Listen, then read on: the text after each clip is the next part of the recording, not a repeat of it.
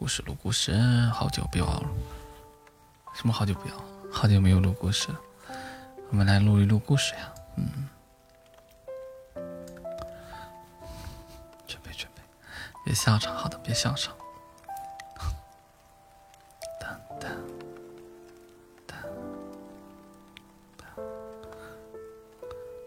早餐时，我爸淡淡的说了句：“其实咱家有三百亿。”妈继续面无表情的喝着稀粥，而我则十分震惊的放下了手中的馒头，筷子挑的腐乳也掉到了桌子上，说：“爸，你开玩笑的吧？”爸爸很淡定，盯着我的眼睛说：“真的。”咱家是富豪，算算，应该有三百亿的身家吧？那我们为啥一家三口挤在这个八平米的平房里呢，而不是住在豪宅里？我疑惑地问道。那是为了从小锻炼你坚毅的性格。说着，爸爸把掉到桌上的腐乳挑了起来，抹在自己的花卷上。也就是说，我们这十多年的苦日子都是假的。我被震惊的都快哭出来了。也不能说全是假的。爸爸顿了顿，用稀粥送了口花卷，说：“有的时候晚上太热，我和你妈会去家里睡觉，第二天赶在你起床之前回来。那也就是说。”有几次我起来发现你俩不在，回来跟我说是去溜早了，其实是，是的，堵车赶不回来，司机也着急。爸爸继续咬着花卷，腮帮子鼓起一个大包。咱们家还有司机？我惊讶地问道。妈妈扒干净了最后几厘米，说道：“就是邻居孙胖子。”您是说那个穿着跨栏背心，每天色眯眯的看着路过阿姨的孙胖子？妈妈瞪了我一眼，说道：“他那是在演戏，其实他是 gay。”我感觉我的世界要崩塌了。也就是说，咱家还雇得起人，买得起车？爸爸又加了口咸菜，说。门口那辆劳斯莱斯就是。爸爸，你不是说那个车叫飞人牌的吗？国产的，估计是被主人遗弃在这个贫民区了。没看见轮子上那个 R 吗？怎么拼得出 F 打头的飞人啊？让你好好学习，你呀。爸爸被榨菜 hold 住了，赶紧又送了一口粥。信息量实在太大了，我什么都想问清楚，又不知道该从哪里问起。爸妈，你们还有什么事情瞒着我呀？你还记得学校门口那个卖小吃的老刘头吗？妈妈问道。我记得，每次我去他家买烧饼，他都多给我加咸菜和火腿。他其实是咱家的管家。路易斯刘，妈妈边说边用一小块馒头蹭干净粥碗。咱家还有管家，还有英文名。那咱家有保姆吗？有。你记不记得常来家里做客的马阿姨啊？妈妈继续问道。记得呀，上周我还来过呢。我一进门，她和我爸正聊着呢，我敲了半天门。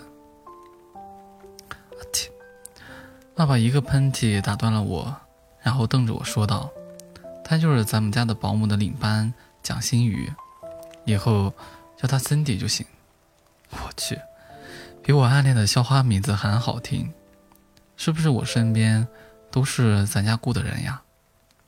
天天去买馒头花卷的王瘸子，他们夫妻俩，人都残疾了，不会也被你们雇来糊弄我吧？我感觉自己身处一个虚幻的世界。周围都是群演，只有我一无所知。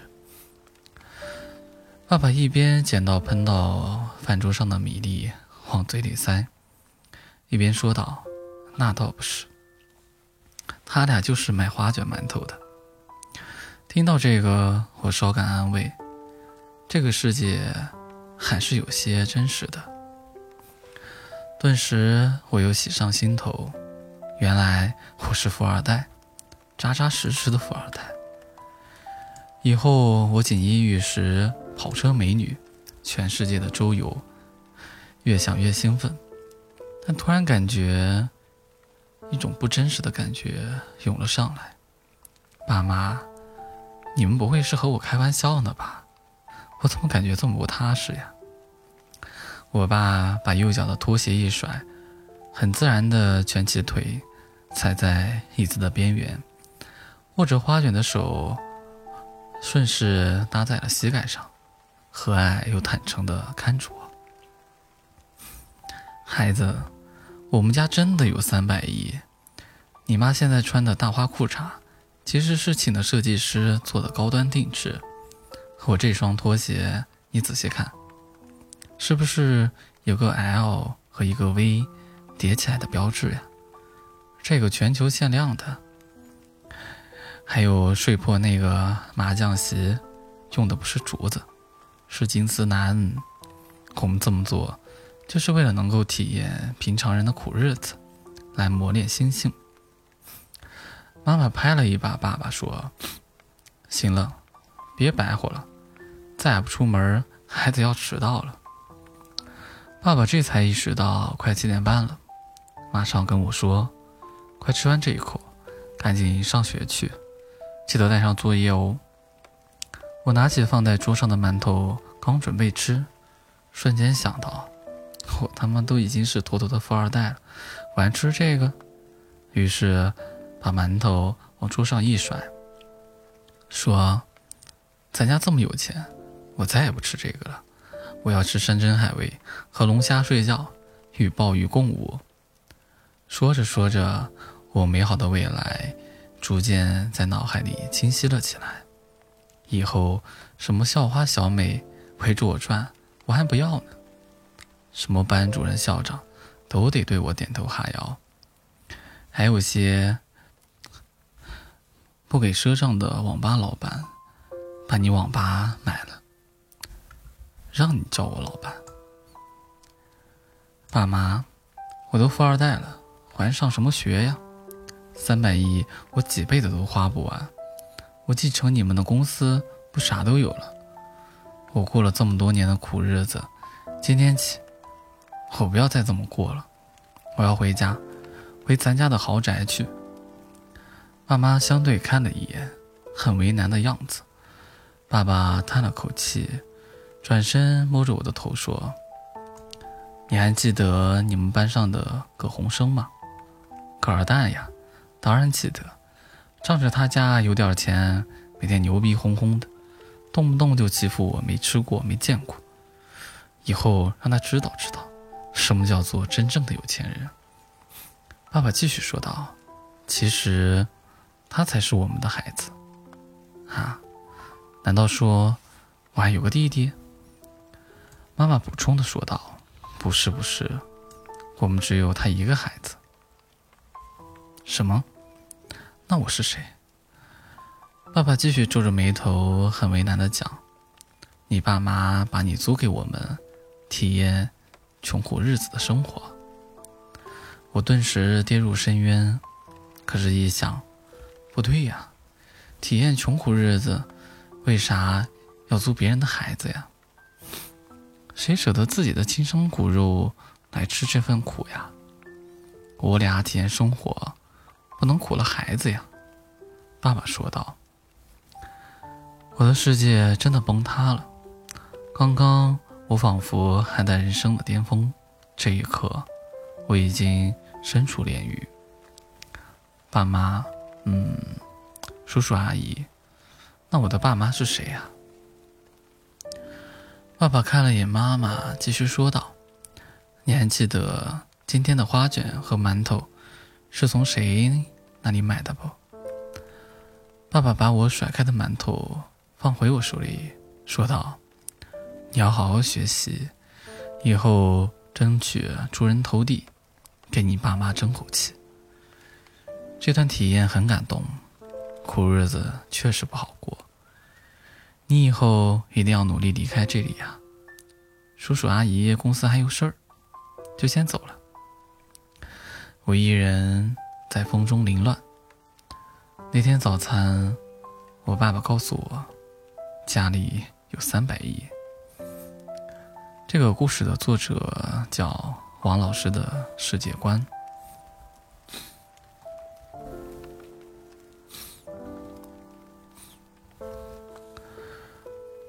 哈利波特老了之后能有邓布利多的地位吗？不能，路走窄了。很明显，哈利波特根本不是什么法师苗子，他的魔法烂得离谱。不靠抄作业根本及不了格。哈利真正强大的地方在于，他是一个天生的剑客。十二岁，只需要一只给他加 buff 的凤凰，就能用格兰芬多剑斩杀成年巫师都无法应付的蛇怪。这已经离谱到一定程度了，基本是古希腊那群半神英雄级别的事迹了。我很纳闷，为什么魔法界没人吹这件事情？什么承受了死咒，从神秘人手里逃脱？难道没人觉得十二岁冷兵器击杀二十米长的蛇怪才是最离谱的事情吗？而且哈利第一次狠狠的修理马尔福是怎么做的呢？一拳击杀，而且他最擅长的是什么？是魔法扫帚，是骑士。哈利直接轻松学会的魔法，根本不需要练习就会的是什么呀？神风无影，物理切割系的。很明显，哈利是一个天生的近战莽夫，还是切割系的。他的血管里流淌着近战的血脉，看看他的表哥就知道了。这是事实，他跟达利流淌着一样的血脉。哈利波特应该把法杖改装成长矛，然后勤学苦练幻影移形、幻影血形和封喉锁舌、大脑封闭术以及速速变大这六项魔法，同时锻炼魔法的精准度，练习跑步、格斗、剑术，同时精进魔法扫帚。然后他就能成为最强大的奥罗。看到黑巫师远程一个沉默，然后幻影闪现到脸上，踩住结扎。就你是黑魔法师是不是？什么？你说巨人？听没听说过速速变大火弩箭骑士的传说呀？我们可以说一些更有趣的脑洞。其实，哈利波特很。很多的魔法的效果啊，非常恐怖，只是都没有开发出来。我们再举个例子，速速变大枪，将魔杖改装到一个口径很小的枪械里。海格就把魔杖改装成了雨伞。罗恩用胶带凑合了一个学期，证明魔杖可以改装。魔杖尖对准枪口，开枪的瞬间施加魔法，速速变大。这样成功卡了一个 bug，子弹会保持四百米每秒的速度，但是体积和质量会瞬间倍化。魔法手炮奥罗堂堂登场，罗恩，这玩意儿比啃大瓜好用多了。我突然发现一个巨大的问题，什么问题呢？跟哈利波特关系密切的人，全都是近战莽夫呀。表哥达利，拳击手。还超勇的，十六岁试图徒手殴打摄魂怪，保姆海格扮巨人，号称可以不需要魔杖随便打死食死徒。老妈的舔狗斯内普，神风无影，业界出名。朋友卢平，黑狼人，声名狼藉。教父小天狼星，半兽人，肉搏狼人不说。还喜欢用拳头。一般说，不是一家人，不进一家门。物以类聚，人以群分。詹姆·卢平、小天狼星这三个朋友，怕不都是近战达人吧？一个狼人，俩半兽人。突然又想到了一个巨大的问题：巫师们似乎习惯于用魔杖来做事，包括开门、切菜、拉箱子，出门就是瞬移。平时手不提，肩不扛。估计一个一个的肌肉都快萎缩了。记得小矮星彼得的手断了以后，伏地魔给他个魔法手，他一下把树枝握断，就欣喜不已。可见，大部分的巫师啊，极度缺乏锻炼，是真的手无缚鸡之力。这无疑为瞬移近战流创造了更充足的条件。马尔福明显肉搏远逊于麻瓜出身的哈利，而哈利根本没有办法跟达利动手的。所以假设哈利有达利的体格子，目测一拳秒了马尔福不是梦。举铁吧，哈利。这个故事的作者叫做……那你说我该叫什么？哎，我也不知道你该叫什么。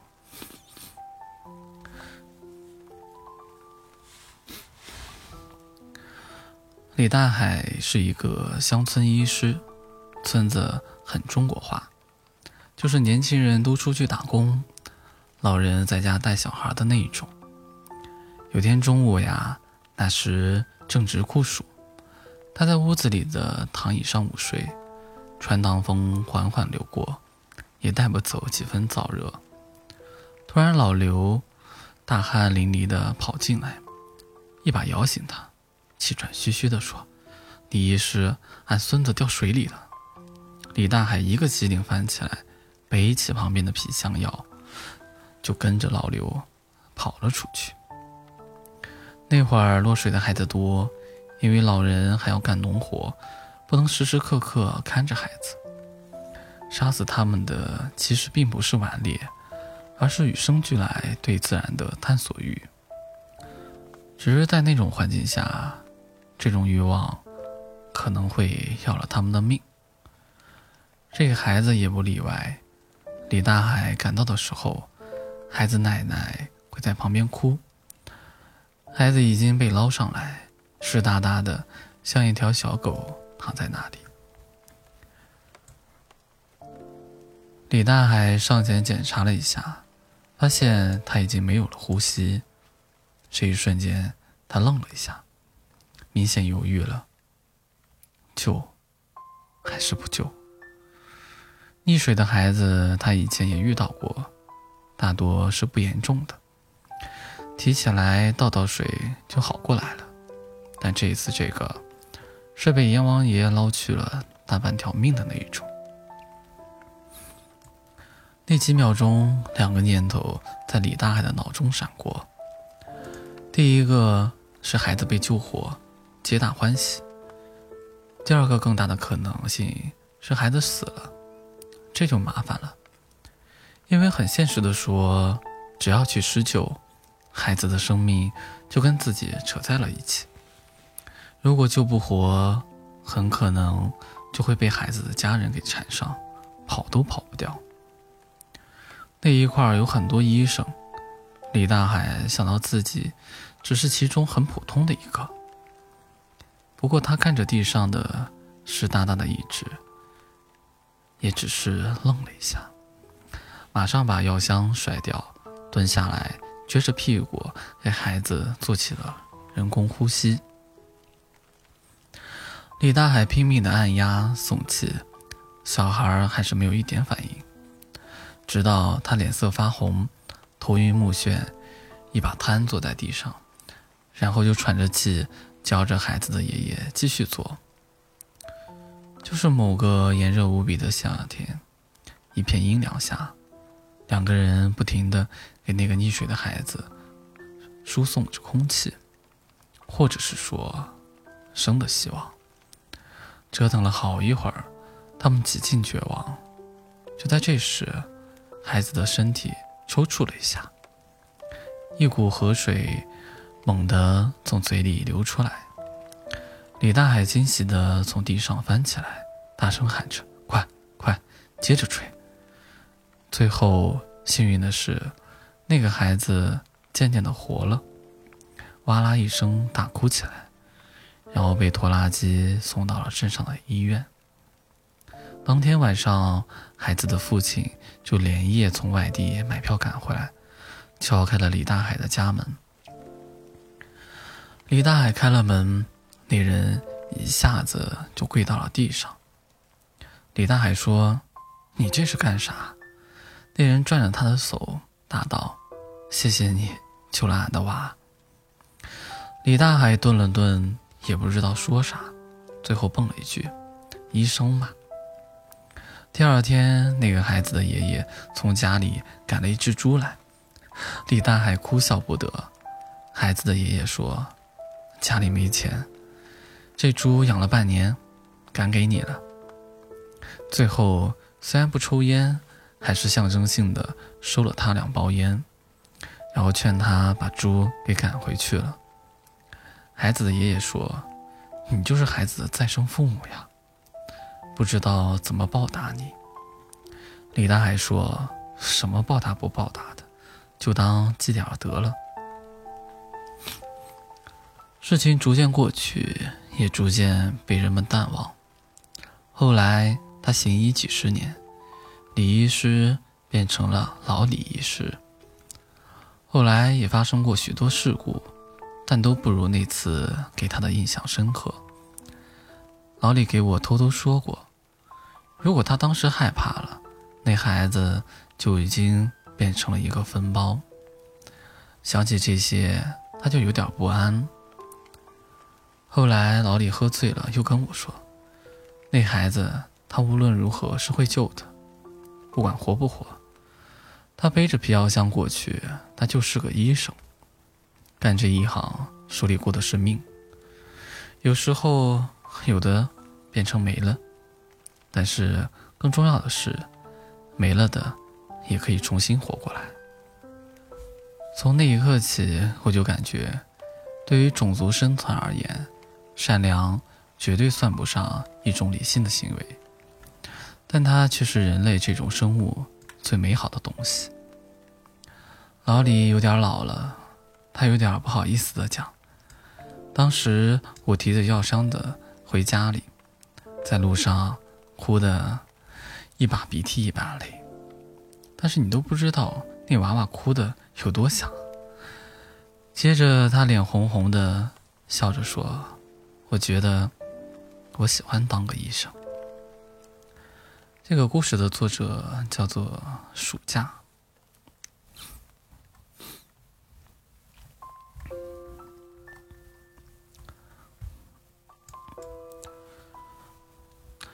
西游记》里的孙悟空和唐僧性格颠倒一下会怎么样呢？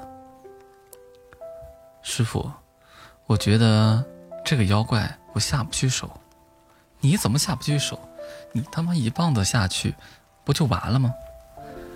师傅骑着白马，撸了撸袖子，恨不得亲自上场。我心觉此人若不是没有法力。只怕取经也就没有什么事儿了。你当年大闹天庭的劲儿哪去了？师傅问我，我说当年因为太上老君炼丹，结果走火烧了天庭，我背了黑锅。但如来也不问我缘由，就将我压在五指山下。这事儿我跟谁说？如来。师傅一听如来，脸色轻蔑，抠了抠指甲，说：“傻逼一个。”我说你怎么能谤佛呢？好歹是观音姐姐让我看着你，你也算是个佛门弟子，你不能这般侮辱我老祖。知道了。师傅耸耸肩，缰绳一打，骑马走了。师傅，妖怪还打不打？我问他。那妖怪傻不愣登，吃着梨子，蹲在路边，也不知道想什么。谁他妈爱打谁打。师傅的声音从山道上传来，已不见人影。你师傅脾气挺暴呀。那妖怪挠了挠头，安慰我道：“说，挺一天是一天，到了西天就行了。”我点点头，拱手道：“多谢大哥提醒。”我操，这和尚怎么这么厉害？妖怪们跑出山洞，奔着我来了。你这泼猴，让你看好你师傅，怎么又来？我两手一摊，师傅听说此地有妖怪，哎，比我还来劲儿，扬言谁他妈敢吃我的肉，这不就找你们出气了吗？我一个猴精能拦得住他？兄弟，我们听说东土大唐来了个高僧，是一根十万八千斤的禅杖，吓得屙屎屙尿，都改吃素了。麻烦您跟您师傅美言几句，就说井水不犯河水是种族歧视。那黄风怪说到这儿，满眼泪水，脸上还有师傅打出的拳印。师傅，你怎么这么凶？山道上，我牵着马问师傅：“怎么跟神经病似的，没事儿就揍妖怪？”嗨，我乐意。那我也是妖怪，你也揍吗？我小声的问师傅。师傅愣了愣，也不一样，你是我徒弟，当徒弟的师傅总得罩着吧。师傅伸了个懒腰说：“哎，谁让咱是师徒呢？”说完，这和尚闭目睡了。不多时，再下马来就把我一顿胖揍。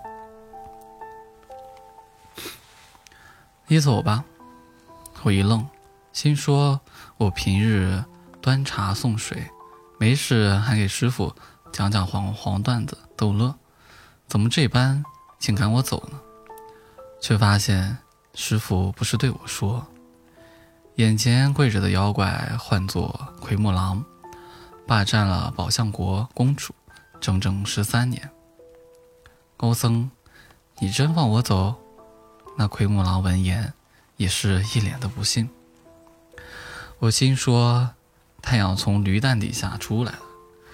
师傅一身武艺，拳打南山吕洞宾，脚踢北海老龙王，怎会大发慈悲呢？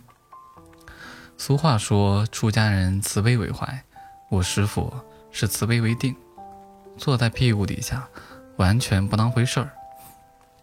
你和你老婆好好过日子，就当我没有来过。他日。若宝象国王来救人，你你告诉我，我把他屎打出来。师傅，这可是妖怪，我提醒。你不也是个妖怪？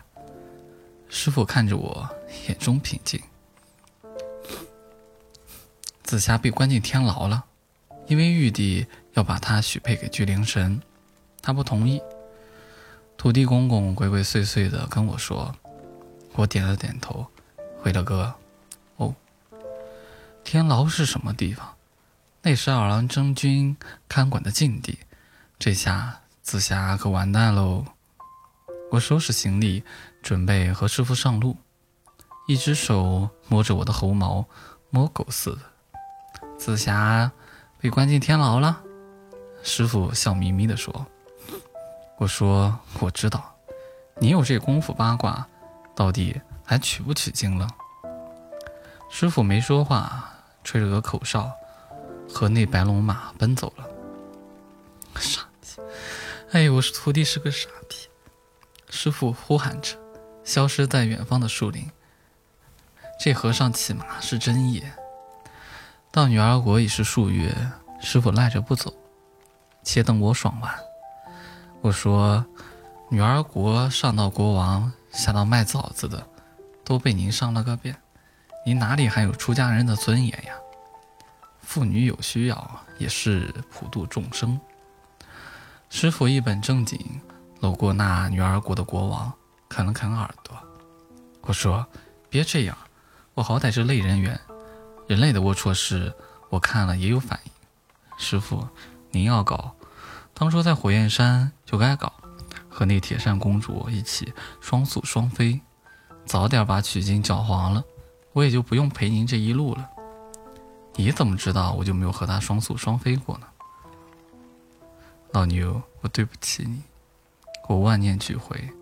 师傅却笑了：“你这猴子，我以为你没有人性，只有佛性呢。”我摇摇头说：“我名为悟空，早已四大皆空。师傅，你可别把我往坑里带。四大皆空。师傅哈哈大笑说：“好一个悟空，悟来悟去，事事皆空。他妈悟个屁！你怎么骂人呢？”啪！这秃驴竟然抽我，你过分了呀！猴子急了还咬人呢，我一肚子委屈。我抽你怎么着？我看你这空空如也的嘴脸，我就嫌烦。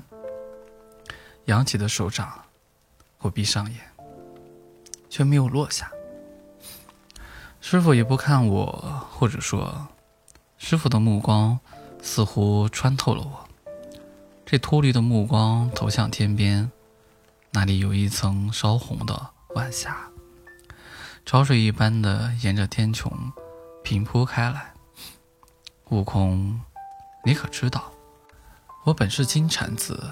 我时世为佛，三千世界我什么都懂，行也是佛，睡也是佛，我烦透了。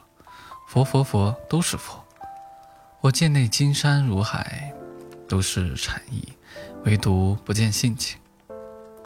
师傅是性情中人呐，当和尚可惜了。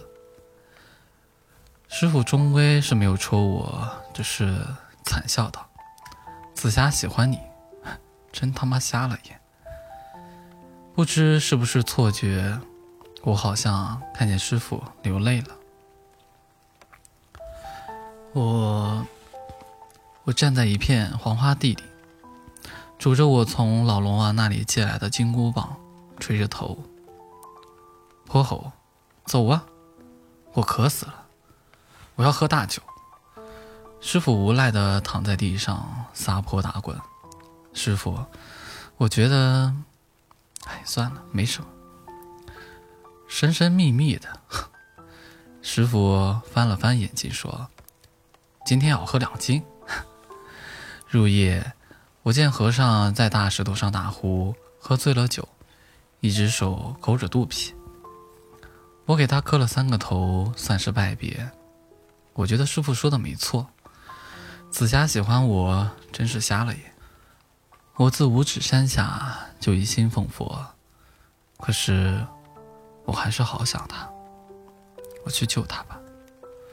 等我救了紫霞，再回来陪师傅取经。嗯，就这么办。天牢外，二郎真君牵着他那条养了三十年的笨狗，来作个揖。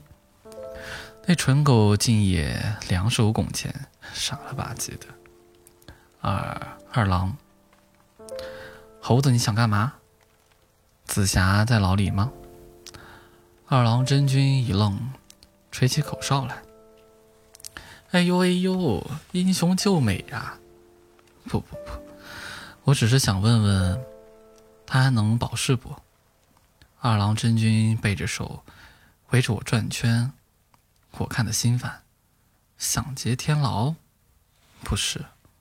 就是，话音刚落，那家伙噌的跳起，手中多了一把三尖两刃刀。我恍然大悟，这傻逼守着天牢没有技巧，正好拿下我，好去领赏。三尖两刃刀是真厉害。都说二郎神三目为尊，心刚不坏，善使八九元功，也有七十二般变化。他一会儿变成 S。一会儿变成 B，总之难缠得紧。有话好说，我招架抵挡，又哪里是他的对手？两三回合之后，早已败下阵来。哇呀，咬死他！那哮天犬得令冲我而来，完了，芭比 Q 了！去你妈的！这一声气吞山河，那哮天犬呜呜叫了两声。踢下云去，好一个僧袍和尚，抡起袖子，巍巍然站在我面前。师傅，傻！师傅冷哼一声。后来我知道，那晚他也没有睡着。师傅其实晚上都失眠。他见漫天星斗，也不知道什么，也不知道在想什么。都说三千世界如火宅，师傅说。在这火宅中，他睡不着。白龙马，你阿滚吧！我知道你喜欢白云洞的母马。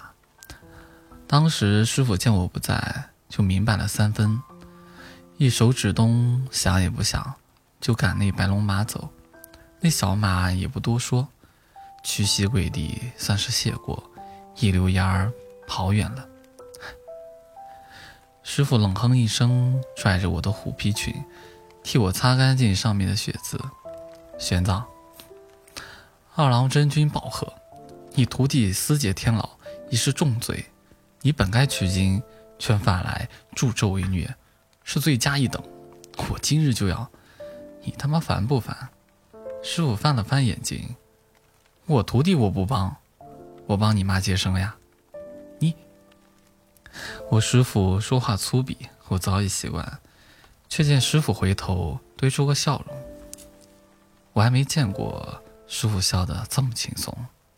当徒弟的。师傅，我总得罩着吧。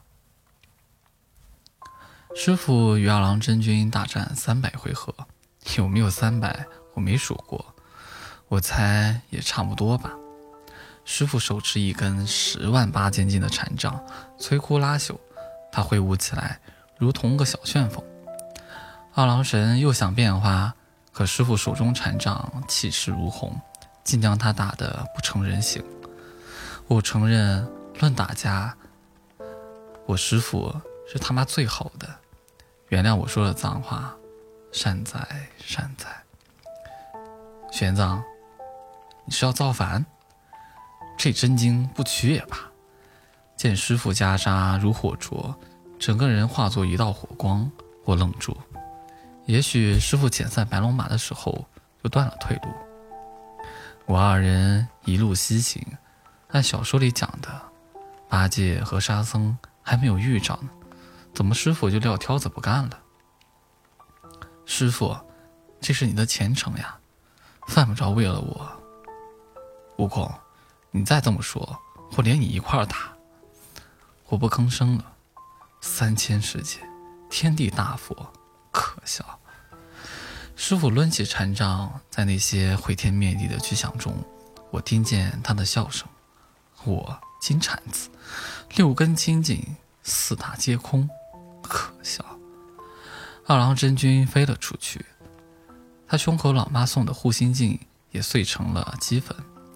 取了经文，又有何用？师傅在风中仰头大笑，我不做佛了。最终，师傅与二郎真君一道趴在地上，那三眼傻逼早已失去了知觉。可料他神力超绝，我师傅也是个半死。见师傅奄奄一息，却捧住我一脸猴毛，挤出个不算好看的笑容。悟空，去救紫霞呀！以后回花果山过日子，再也不要取经了。我泪流满面，抓住师傅的袈裟。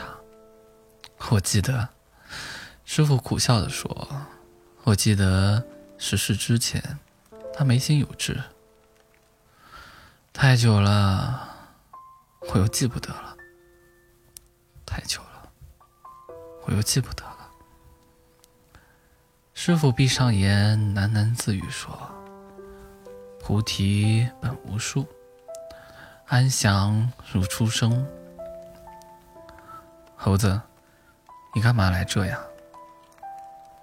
紫霞依偎着我，伸着脑袋，满面好奇。江南水村，我已化换为人形，旁人所见不过是一个穿虎皮裙的公子。那一天，我救出紫霞，天牢前躺了两个人，其中一个是我师傅。你看那个女的，眉心是不是有颗痣呀？紫霞瞅了两眼，鼓起嘴道：“看不见。”猴子，你带我出来，原来是看别的女人。我没回答，只是盯着那女人。她也记得不了。我摇了摇头，世事真的太久了，太他妈久了。菩提本无树，何处惹尘埃？猴子。你怎么哭了？我抹了把脸，我说我没哭呀，我肚子饿了而已。